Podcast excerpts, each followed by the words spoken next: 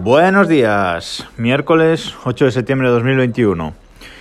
Y ayer, sí, ayer por fin, Apple envió la invitación para la Keynote de la semana que viene. Tal y como se rumoreaba, el próximo martes 14 de septiembre a las 7 de la tarde, hora peninsular española, tendremos esa Keynote de presentación de los nuevos iPhone. Nadie duda de que la presentación vamos a tener los nuevos iPhone 13, que además de todo apunta y todos los rumores y todas las filtraciones que, está viendo, que se van a llamar, sí, iPhone 13, con, bueno, no demasiadas novedades, no habrá un rediseño entero como tal, eh, seguirá el diseño del, del iPhone 12, eso sí, con el notch de la pantalla un poco más pequeño. Habrá muchas mejoras en, en, la pantalla, veremos si tenemos esa pantalla siempre encendida, que se rumoreaba o no.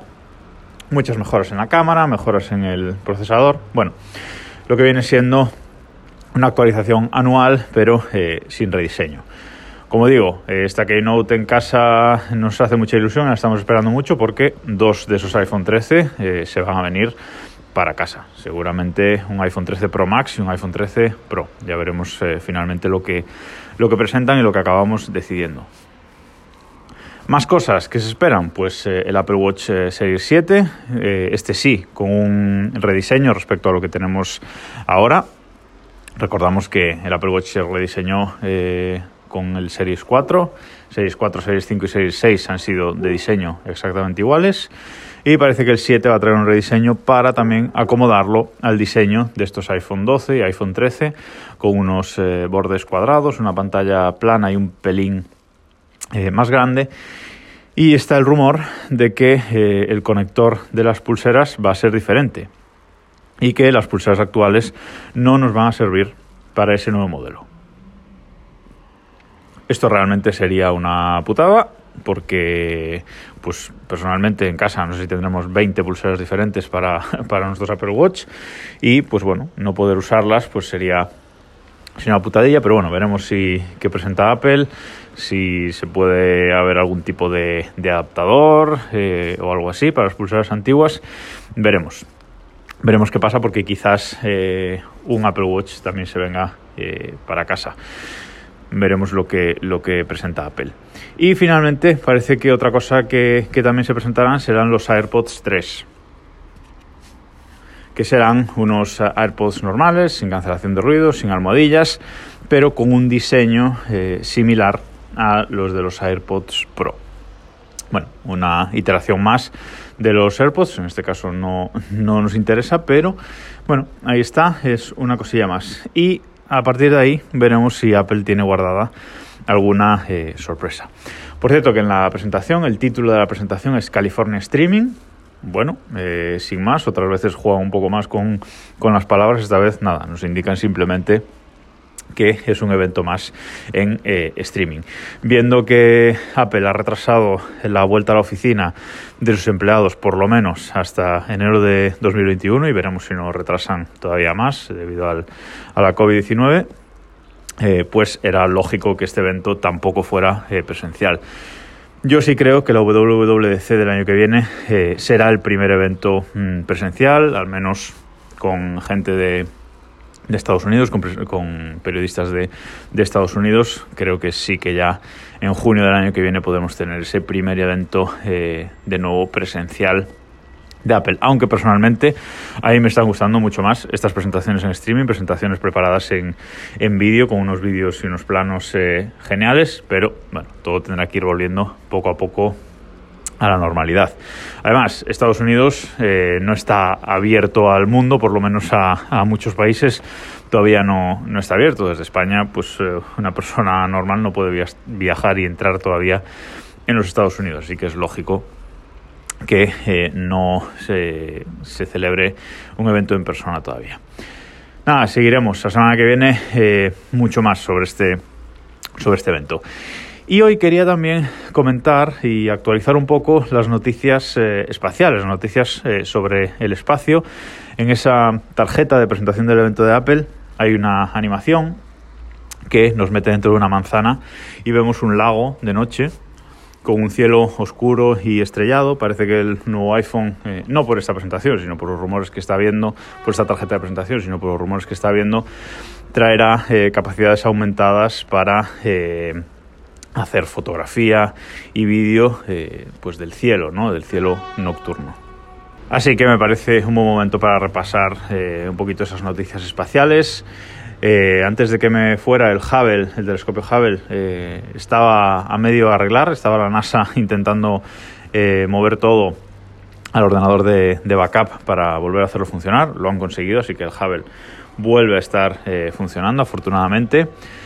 Las cosas en la Estación Espacial Internacional se han estabilizado después de los problemas eh, al enganchar el módulo Nauka, este nuevo módulo de la Estación mm, Espacial que, bueno, pues se encendió eh, de forma imprevista y movió la Estación Espacial 45 eh, grados sin, sin esperarlo.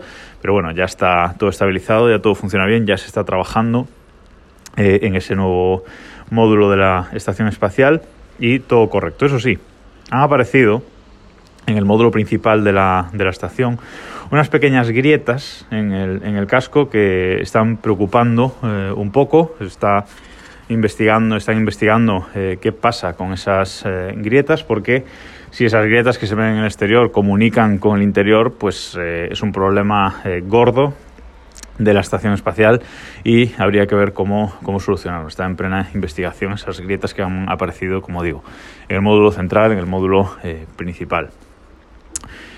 Luego, a raíz de estos problemas eh, que hubo cuando se enganchó el módulo eh, Nauka, eh, tuvieron que retrasar el vuelo de la Starliner de Boeing. La Starliner, la, Starliner, perdón, es esta pequeña nave competición de la Dragon de SpaceX que, pues, en teoría se va a usar, pues, para mandar carga a la estación espacial y para mandar, pues, astronautas a la estación espacial, igual que está haciendo ya la Dragon 2 de SpaceX.